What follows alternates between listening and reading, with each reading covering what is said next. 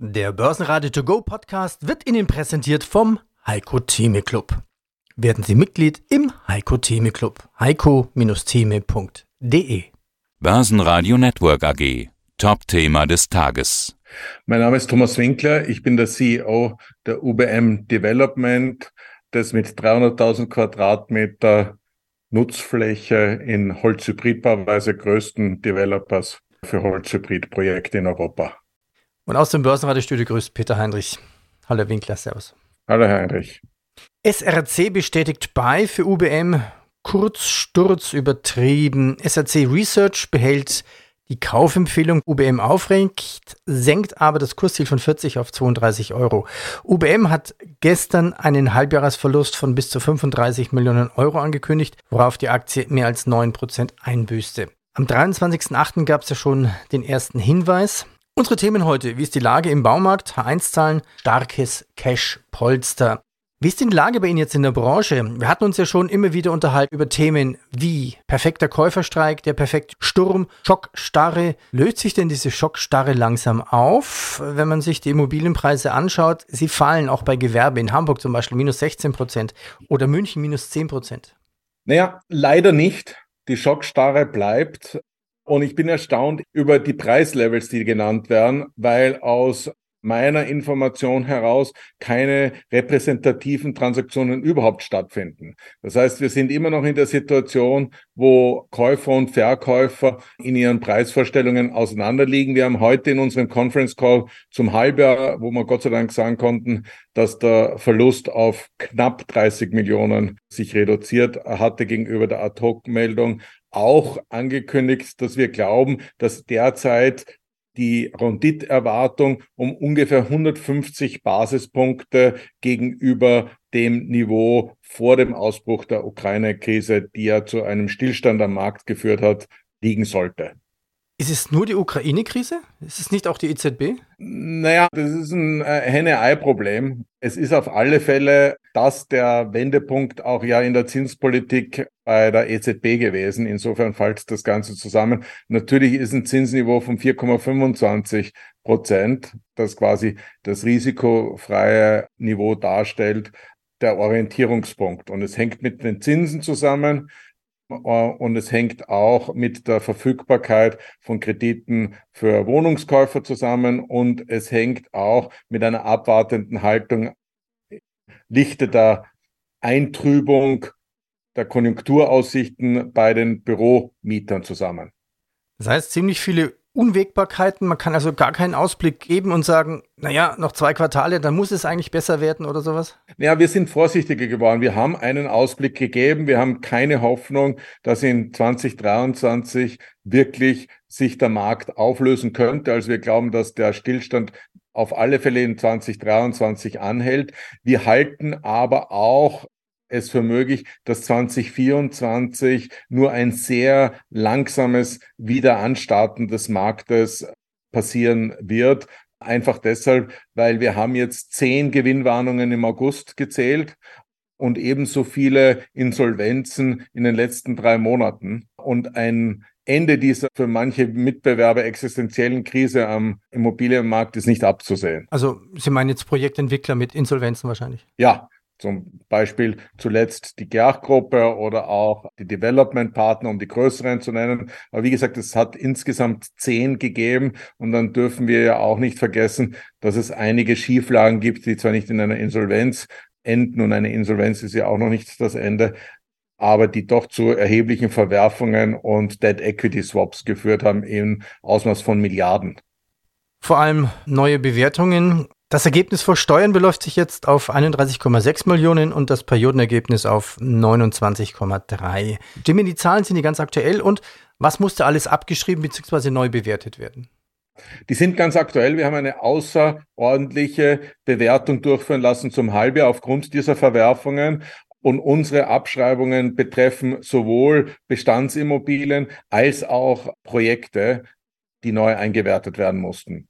Was ist denn der Hauptgrund für neue Abwertungen? Ja, der Hauptgrund für diese Abwertungswelle, die ja zu der Gewinnwarnungswelle im August geführt hat, ist doch eine geänderte Ansicht über die Dauer der Krise. und auch die Frage, wie schnell die indexierten Mieten diese Differenz, die sich aus der Renditerwartung ergibt. Also wir hatten mal als Prime Yield das 33-fache, wenn man es nicht als Yield bezeichnet, sondern in Deutschland üblich als Vielfaches der Jahresmiete und sind jetzt so auf 22-fache unten. Das wird zwar zum Teil ausgeglichen aus gestiegenen Mieten, aber die kommen mit dem Verzögerungseffekt und hängen wiederum ganz stark von der Inflationserwartung ab. Und mhm. da gab es doch eine Änderung in der Ansicht einiger Bewerter. Okay, na ganz früher lag die ja mal bei, oder Volksmund war das ja früher mal die Maklerformel und die lag ja sogar mal bei 15 sogar. Ja, da sind wir aber jetzt in den Zehnerjahren, äh, in den frühen Zehnerjahren dieses Jahrtausends gelandet. Ja. Also 15-fach ich in den letzten sieben Jahren auch nicht mehr gesehen und seitdem bin ich der CEO von der UBM. Wie viel, lässt sich das überhaupt schätzen, wie viel Gewerbeimmobilien gibt es eigentlich zu viel? In Frankfurt schon ja. alleine. Und wann laufen Fünfjahresverträge aus und, und große Firmen entmieten ja und wenn sie dann Gewerbeflächen wollen, dann muss es ein, ein top modernes Gebäude sein. Was ändert sich da momentan? Und kann ja. man denn zu viel Gewerbe umwidmen in theoretisch irgendwann mal Wohnfläche? Das Kuriose ist, wir haben nicht zu viele Gewerbeimmobilien, sondern wir haben die falschen Gewerbeimmobilien. Also wir haben ja jetzt auch eine jüngste Studie uns angeschaut, nach der 17 Prozent äh, der aktuellen äh, Gewerbeimmobilien in 2030 nicht mehr vermietbar sind, einfach weil sie den EU-Taxonomieanforderungen, so wie sie jetzt dastehen, nicht entsprechen. Und es ist auch ganz interessant, eine andere Zahl von den steigenden Leerständen sind 80 Prozent der leerstehenden Gebäude solche, die eben nicht den EU-ESG-Regularien entsprechen. Okay, Sie können neue bauen. Das heißt eigentlich die alten Dinge abreißen, oder? Ja, oder also es gibt zwei Möglichkeiten. Entweder Sie machen ein Develop to Green, ja, und nicht ein Manage to Green nur, wo Sie vielleicht ein bisschen was an der Fassade ändern, sondern wo Sie wirklich von der Substanz her eine Änderung herbeiführen, auch von der Energieversorgung her. Oder sie versuchen, sie einer anderen Nutzung zuzuführen. Es geht ja von Büro in Wohnen ohne Probleme, aber wegen der Raumhöhenvorschriften geht es nicht von Wohnen in Büro. Und von daher wird es eine Neunutzung zu überlegen gelten bei den Immobilien, die Sie auch nicht mit einem hohen Investitionsaufwand auf EU-Taxonomie-Level bringen können. Schauen wir weiter in die Bilanz. Trotz der finanziellen Belastungen durch die vorzeitige Rückzahlung einer Hybridanleihe, Dividendenausschüttung und einer Akquisition in Deutschland konnte UBM die liquiden Mittel auf einem hohen Niveau von 214 Millionen Euro halten. Cash Management wird ja immer wichtiger. Was haben Sie an Schulden und was an Cash zur Verfügung? Zusätzlich wurden ja 50 Millionen Euro durch eine erfolgreiche Platzierung von einem Green Bond generiert. Vielleicht drei Punkte und hoffentlich nicht allzu verwirrend. Also wir hatten 214 Millionen Liquidität zum 30.06. Da ist dieser Green Bond von 50 Millionen noch nicht enthalten, weil der Anfang Juli erst geclosed hat. Mhm. Das heißt, zum Stichtag waren diese liquiden Mittel noch nicht drinnen. Also 214 plus 50 drauf. Jetzt müssen Sie 50 draufrechnen und wenn Sie so wollen, auch nochmal 45 Millionen, knapp 45 Millionen aus der Kaufpreiszahlung, die für die Zeiten 50 Prozent des Anteils unseres Joint Venture Partners in München in der Bauberger Straße bei der Timber Factory angefallen sind. Davon abzuziehen haben sie Akquisition, die wir auch erst im Juli geclosed haben, nämlich das höchste Holzhybrid-Gebäude der Welt, wenn es nicht überholt wird, bis wir es errichtet haben in Wien, den Timber Marina Tower, den wir von der Signa äh, erworben haben als Projekt. Und Sie müssen auch noch gedanklich abziehen, wenn Sie jetzt das ganze zweite Halbjahr betrachten, äh, eine Rückzahlung einer Anleihe von 91 Millionen. Und dann haben wir eine Sondersituation, die nicht unserer voraussehenden Fähigkeit zuzuschreiben ist, sondern sicherlich auch einen glücklichen Zufall darstellt, weil wir vom vierten Quartal 2023 bis zum vierten Quartal 2025 keine Anleihenrückzahlungen haben. Das mhm. heißt, es belasten uns dann keine Rückzahlungen von Anleihen, die ja im Moment eines der Probleme unserer Mitbewerber darstellen. Wir müssen aber selbstverständlich unsere Projekte, die wir am Laufen haben oder die wir beginnen, auch finanzieren können. Das heißt, Sie haben die nötige Luft, die Sie brauchen, um durchzuhalten. Ja. Und das ist ein wesentlicher Unterschied, weil wir haben heute am Vormittag gesagt, der entscheidende Faktor wird wahrscheinlich nicht das Eigenkapital sein, sondern die Liquidität, um diese Phase zu überstehen.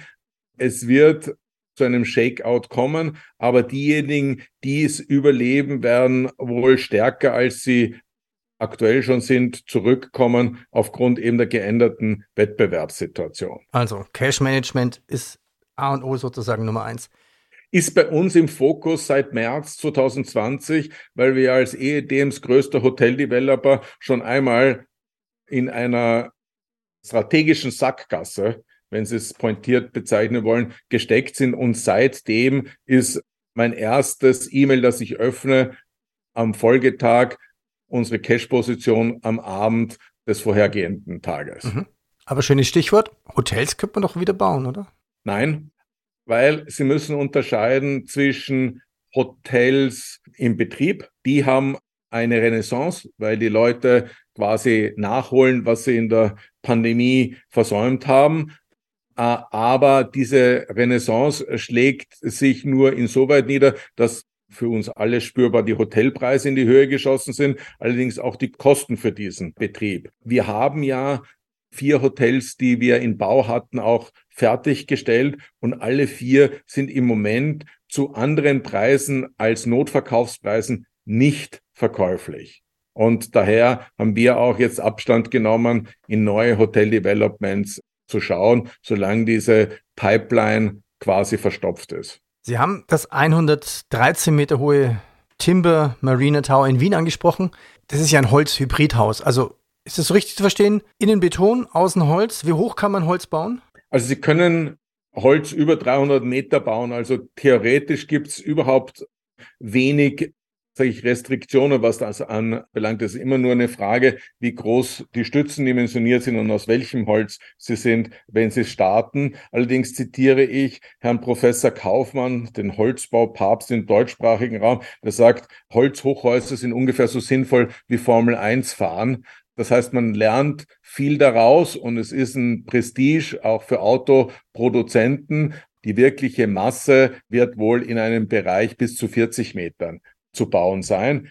Wiederhole mich, wenn ich Ihnen sage, dass der größte Hebel, der einem Developer zur Verfügung steht, um den CO2-Fußabdruck zu reduzieren, eben der Tausch von Beton und Stahl dort, wo er sinnvoll ist, ähm, in Holz ist. Kommen wir zum Ausblick, den man schwer einschätzen kann in Ihrer Branche. Wie sieht die Zukunft aus? Fragezeichen. Nochmal in der Zusammenfassung.